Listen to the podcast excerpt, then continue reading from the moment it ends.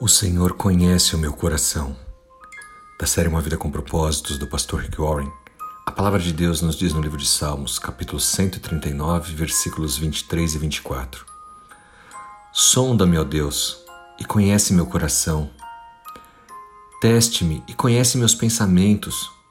Aponta qualquer coisa em mim que o ofenda e conduza-me, Senhor.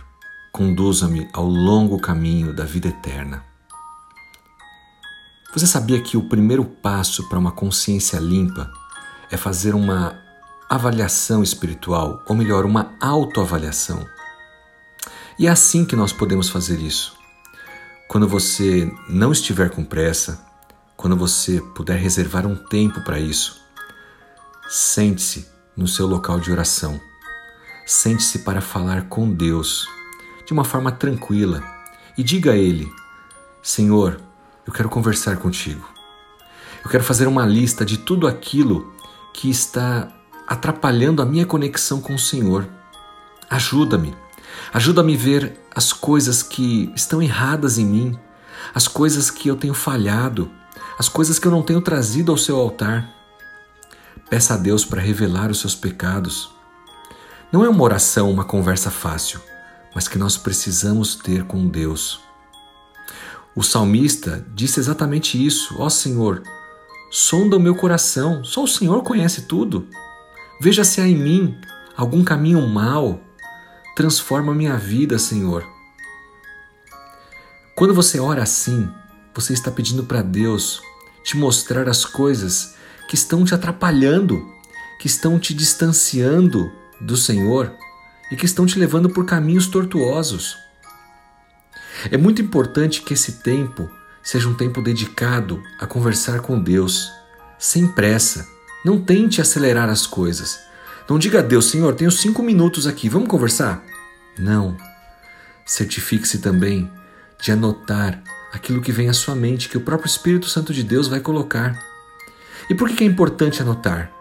Porque diversos pensamentos vão e vêm em nossa mente e talvez deixemos passar coisas que são importantes e que estão no nosso caminho, nos atrapalhando de ter essa proximidade com o Senhor, de seguir caminhando no processo de santificação, de maturidade espiritual.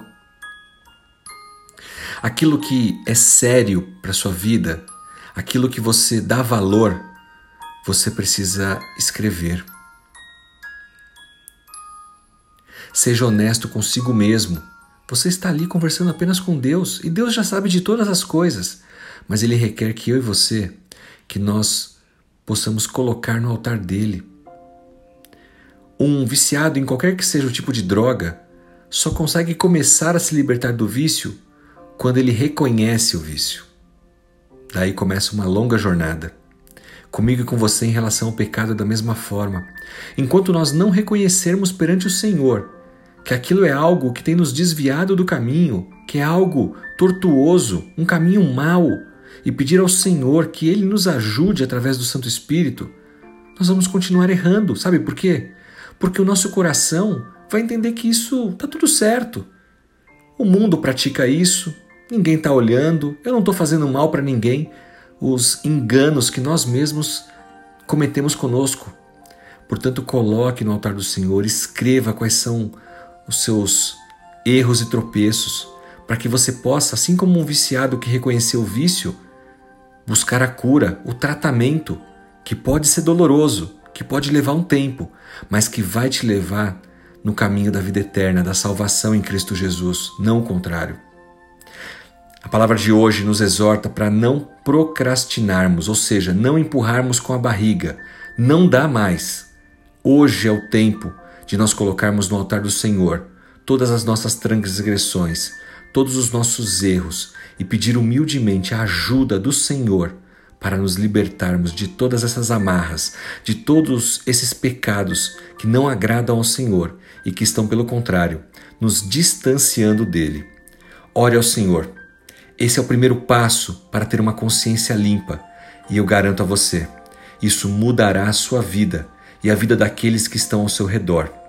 Que Deus te abençoe, o Espírito Santo fale ao seu coração, para que você tome a coragem e enfrente todos esses erros, esses pecados que estão te distanciando de Deus hoje, em nome de Jesus Cristo.